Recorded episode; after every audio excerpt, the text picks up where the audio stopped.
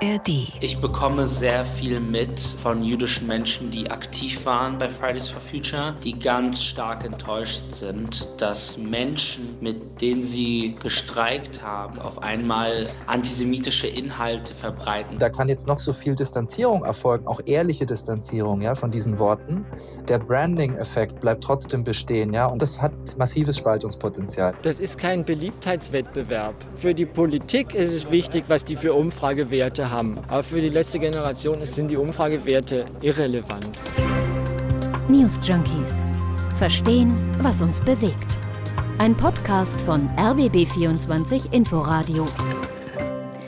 Fridays for Future. Die stehen seit gestern massiv in der Kritik. Der Vorwurf Antisemitismus. Ja, es kursiert ein Post, herausgegeben von Fridays for Future International, in dem wird Israel Genozid vorgeworfen. Die westlichen Medien, die würden alle lügen und seien staatlich gelenkt und so weiter und so fort. Ja, also Verschwörungstheorien vom Feinsten. Ja. Und sowas von Friday for Future? Dahinter steckt tatsächlich nicht der deutsche Ableger, sondern eine internationale Seite. Ja, und trotzdem, der Klimabewegung könnte der Post deutlich schaden. Dabei hat die in den letzten Jahren eh schon an Unterstützung verloren, wie aktuelle Umfragen zeigen. Vor allem die Aktionen der letzten Generation, die stoßen auf wenig Verständnis. Ja, wir fragen uns deshalb heute, schafft sich die Klimabewegung gerade selbst ab? Hier sind Henrike Möller und Martin Spiller. Tag zusammen. Hi. Die letzte Generation, sie wird die Berliner Polizei auch dieses Wochenende mal wieder beschäftigen. Dabei hat die ja, wir haben es euch gestern schon erzählt, derzeit alle Hände voll zu tun. Mhm. Ist wirklich an der Belastungsgrenze. Antisemitische Demonstrationen, weniger Unterstützung durch die Bundespolizei, weil die an der polnischen Grenze kontrolliert. Und dann jetzt eben noch die letzte Generation. Nach einem Sommer, einem Sommer voll Extremwetterereignisse, nach Überschwemmungen, nach Stürmen, nach tennisballgroßen Hagelkörnern da wird unser Protest intensiver und stärker als je zuvor. Sprecherin Carla Hinrichs. Ja, und da kommt einiges zu auf die Beamten. Nach farblichen Umgestaltungen von Brandenburger Tor und Weltzeituhr ist die Gruppe schon seit Tagen wieder auf der Stadtautobahn aktiv, auf dem Kudamm, auch schon mal auf der Straße des 17. Juni. Und da ist für morgen nun eine ganz große Aktion geplant. Ja, und zwar zwischen dem Brandenburger Tor und dem großen Stern. Da soll es eine Massenbesetzung geben, zu der übrigens angeblich auch 50 Aktivisten Aktivisten von Extinction Rebellion aus den Niederlanden kommen sollen. Berlins Polizeipräsidentin gibt sich gelassen. Das ist natürlich eine zusätzliche Belastung, die wir gerne vermeiden wollen würden. Und aber auch morgen werden wir damit professionell umgehen und das zügig abarbeiten. Zügig abarbeiten. Barbara Slowik im RBB 24 Inforadio. Weniger gelassen sind da viele Autofahrer. Denen reicht's nicht erst seit gestern. Die Aggressivität, die hatte ja schon deutlich zugenommen. Die Polizei warnt vor Selbstjustiz. Justiz. Wir appellieren immer an wirklich alle, die zu Recht auch genervt sind äh, von diesen Aktionen, eben nicht in irgendeiner Form quasi Selbstjustiz äh, zu betreiben, sondern äh, wirklich das Eintreffen der Kolleginnen und Kollegen abzuwarten und äh, dann nicht selber handgreiflich zu werden, weil wir müssen letztendlich dann gegen alle vorgehen. Ja, und das passiert auch. Die Polizeipräsidentin, die nannte im Abgeordnetenhaus Zahlen. Wir haben für das Jahr 2023 leider 81 Strafanzeigen zum Nachteil von Aktivistinnen und Aktivisten der letzten Generation im Landeskriminalamt bearbeiten müssen darunter Straftaten wie Nötigung, Beleidigung, aber leider eben auch gefährliche Körperverletzungen. Also man erkennt daran schon, wie aufgeheizt die Stimmung ist. Begründung der Gruppe für ihre Taten ist ja immer, es herrscht Notstand. Ne? Es geht nicht mehr anders. Die Regierung, die handelt nicht. Und deswegen müssen wir als die letzte Generation zu diesen Maßnahmen greifen. Die Gruppe verweist dazu auf das Pariser Klimaabkommen, aber auch das Grundgesetz, Artikel 20a, der Schutz der natürlichen Lebensgrundlagen, auch in Verantwortung für künftige Generationen. Ja, wörtlich, dem zivilen Ungehorsam liegt zugrunde, dass jemand zur Abstellung eines Unrechts oder zur Bekämpfung eines Unrechts seine Gewissensgründe und seine Moral über das Gesetz stellt. Am Kleben an der Straße hätten auch die Beteiligten selbst, Zitat, keinen Spaß. Dieser Protest sei aber notwendig. Es gab jetzt eine ganz interessante Undercover-Recherche auf rbb24.de zu lesen. Journalistin und Psychologin Maria Christina Nimmervoll Jungfroh, die hat sich unter falschem Namen unter die letzte Generation gemischt, hat dort an einem Protesttraining teilgenommen. Da ging es dann um das Verhalten gegenüber Autofahrern, Verhalten gegenüber der Polizei, vieles, was mit Strafen und den Folgen zu tun hat. Situationen mit der Polizei, mit Autofahrern, die werden da geübt in, in Rollenspielen und auch mit Entspannungstechniken, die man auf der Straße anwenden kann. Also offenbar eine extrem professionelle Vorbereitung. Hat sie denn da eine geschlossene Gruppe erlebt oder gab es da auch verschiedene Positionen? Also sie berichtet von einer ideologisch homogenen Gruppe mit extremer Geschlossenheit sogar nach außen. Mhm. Also die Menschen, die seien mit allem einverstanden, was da passiere. Das werde gar nicht diskutiert. Also der Eindruck, bei der letzten Generation werden die Methoden längst nicht mehr hinterfragt, sondern stur durchgezogen. Zweifelnde Mitläufer, die dürften sich da längst abgesetzt haben. Was bleibt, ist so ein harter Kern und der lässt sich auch von nichts abbringen. having Ja, und weil es ein weiter Weg ist, bis diese Ziele umgesetzt sind, muss man sich fragen, was denn das Klima bis dahin davon hat, von diesen Aktionen. Ob das nicht sogar in den Hintergrund rückt. Wenn in der Öffentlichkeit vor allem über die Formen des Protests gestritten wird. Ob durch die ständigen Staus zum Beispiel auch die Luftschmutzung nicht noch mehr zunehmen würde. Und dann, das sei an dieser Stelle nur kurz erwähnt, natürlich auch die Gefahr, dass Rettungswagen trotz Blaulicht nicht an den Einsatzort kommen, ist im Streitfall wohl nicht immer kausal belegbar. Aber der Hamburger Chirurg Jörg Elsner zum Beispiel, der hat im NDR vor dramatischen Folgen gewarnt. Die Behinderungen können sowohl Ärzte und Patienten als auch medizinisches Zubehör und Blutkonserven betreffen. Schlimmste Folge wäre, dass lebensnotwendige Behandlungen nicht durchgeführt werden könnten. Sprecherin Lea Maria Rhein von der letzten Generation meinte dazu, mir tut unfassbar leid, dass wir diese Kosten für die Polizei und die Rettungswagen verursachen, aber es wäre viel schmerzlicher, nichts zu tun und zu sehen, wie wir in diesen Klimakollaps hineinrasen. Ja, und mehr noch, äh, sie behauptet auch, dass die Mehrheit der Menschen aber hinter den Forderungen steht und dass die Mehrheit versteht, warum wir diese Art des Protestes machen. Naja, es gab im Juli eine Online-Umfrage der gemeinnützigen Organisation More in Common. Über 2000 Erwachsene haben daran teilgenommen, ausgewählt nach soziodemografischen Kriterien. Ergebnis: In Sachen Aufmerksamkeit hat die letzte Generation Fridays for Future den Rang abgelaufen. Aber 85 Prozent der Befragten sagen, sie hätten kein Verständnis für diese Protestform, also Blockaden auf der Straße. Die Aktionen, die treffen die falschen Leute und sie trügen zur Spaltung der Gesellschaft bei. Also auch die Frage, ob sie nicht der Klimabewegung insgesamt schaden. Ja. Noch deutlicher wird es, wenn man sich Zahlen von Infratest DIMAP anschaut. Da sieht man nämlich auch die zeitliche Veränderung. Straßen blockieren, das hielten noch im Oktober 2019 24 Prozent der Befragten für gerechtfertigt. Im Dezember vergangenen Jahres waren es dann nur noch 14 Prozent und im Juni dieses Jahres 13 Prozent. Nur bei den Anhängern der Grünen, da halten sich Zustimmung und Ablehnung die Waage. Alle anderen lehnen Straßenblockaden mit übergroßer Mehrheit ab. Und 56 Prozent finden, die Justiz geht nicht hart genug vor gegen die Klimaaktivisten und ihre Verkehrsblockaden. Nur 11 Prozent finden den Umgang zu hart. Das ist aber, und so abenteuerlich es klingt, vielen Aktivisten einfach egal. Geologieprofessor Nico Freuzheim. Das ist kein Beliebtheitswettbewerb.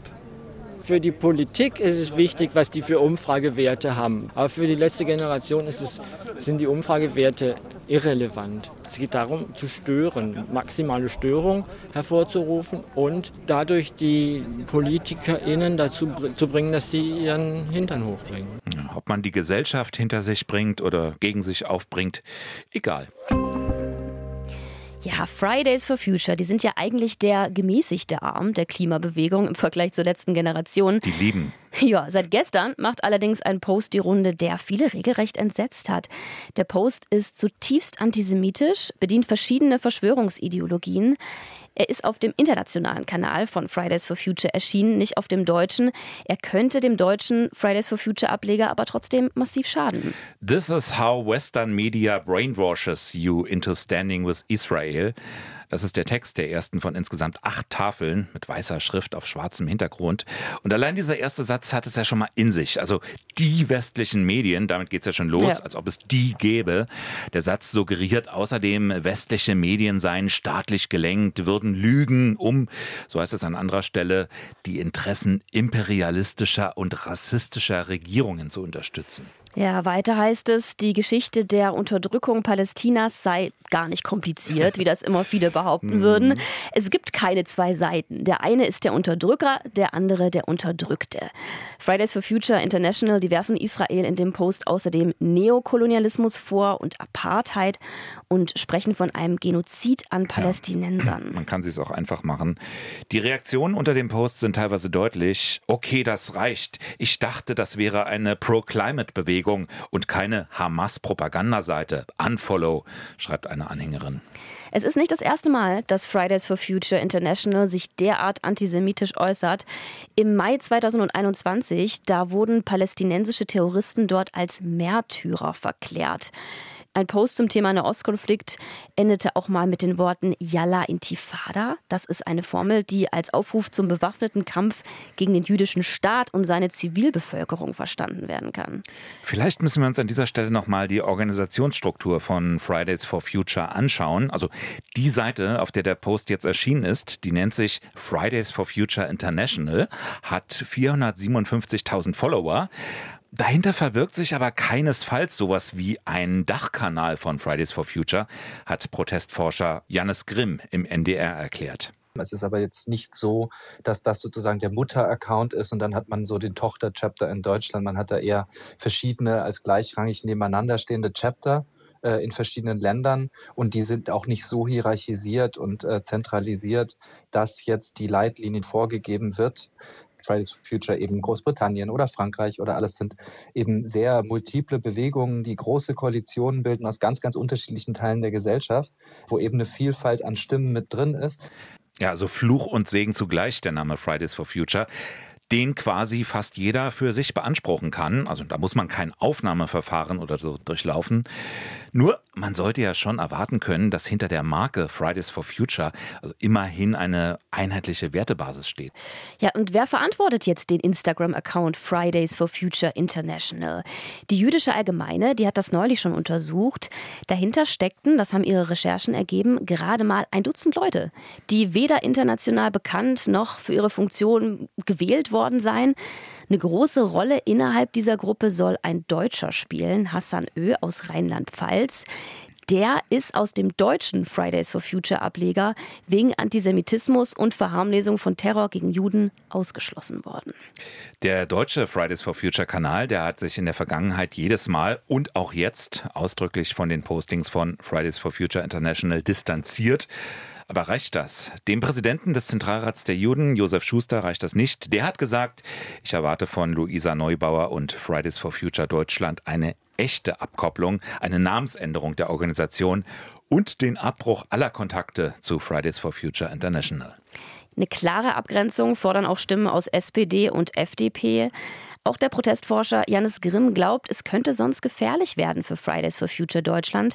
Anhänger könnten sich abwenden. Das ist auf jeden Fall ein Risiko. Das sollte man nicht unterschätzen.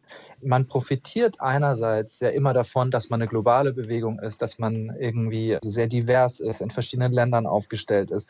Mit diesem Multiplikatoreffekt geht aber natürlich auch automatisch einher, dass eben alles, was von Chaptern oder von Bestandteilen der Bewegung passiert, auf einen potenziell auch zurückfallen kann, ja, oder zumindest von anderen Leuten auf einen übertragen wird, ob man dann dahinter steht oder nicht. Und da kann jetzt noch so viel Distanzierung erfolgen, auch ehrliche Distanzierung, ja, von diesen Worten der Branding-Effekt bleibt trotzdem bestehen, ja, und das hat massives Spaltungspotenzial. Es haben sich auch schon Anhänger abgewandt, jüdische Anhänger.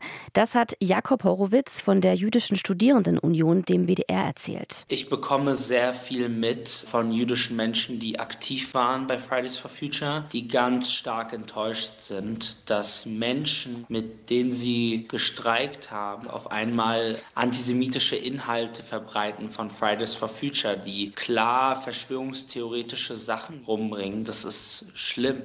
Von der CDU heißt es, mit dem Post habe sich Fridays for Future seines eigentlichen Anliegens offiziell entledigt.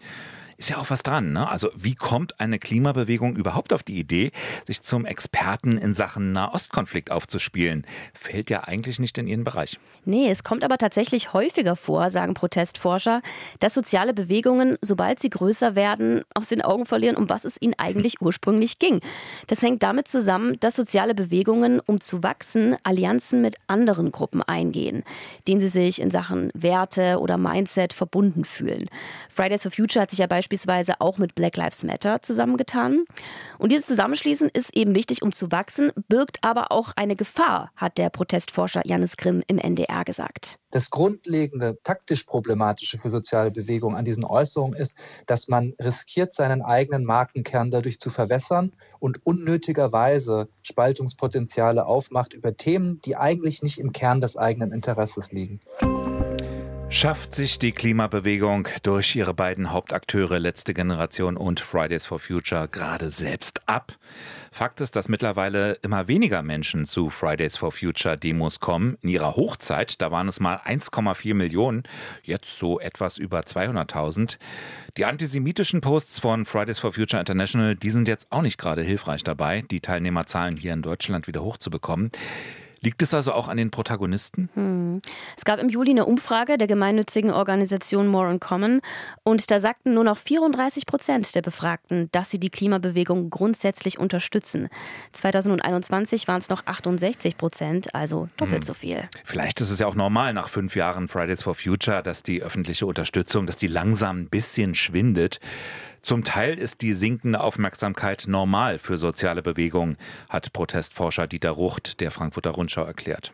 Mitglieder von Fridays for Future, die sagen ja auch selbst, die Bewegung muss neue Mittel und Wege finden.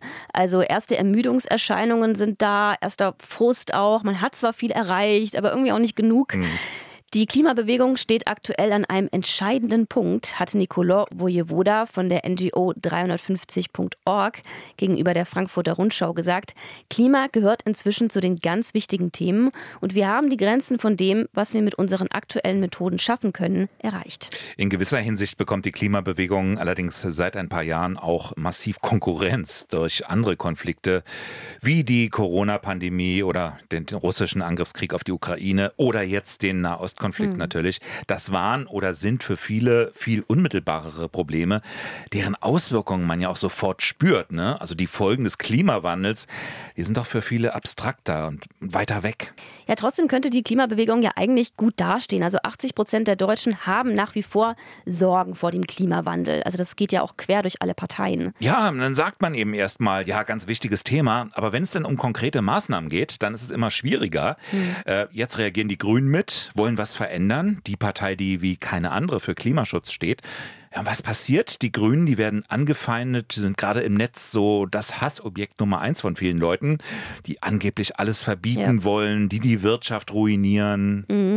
Ein bisschen liegt es aber vielleicht auch an der Art und Weise, wie da kommuniziert wurde in der Vergangenheit. Mhm. Gerade ja vielleicht auch, weil es so abstrakt ist. Vielleicht sind irgendwelche Prozentziele nicht der richtige Weg, um Dringlichkeiten begreifbar zu machen, mhm. um zu zeigen, wie wichtig das ist, wie betroffen wir alle sind vom Klimawandel. Ja, und gerade in einer Situation, Situation, in der sich jetzt die Leute mehr Sorgen machen um ganz materielle Dinge. Wie viel Geld bleibt am Ende des Monats übrig und so. Vielleicht sollten wir eine neue Klimabewegung gründen. Oh Gott, wie nennen wir uns? das können wir uns jetzt am Wochenende überlegen. Genau, das die, machen wir. Wir sind raus für diese Woche. Wir sind Henrike Möller und Martin Spiller. Schönes Wochenende euch. News Junkies. Verstehen, was uns bewegt. Ein Podcast von RBB24 Inforadio. Wir lieben das Warum.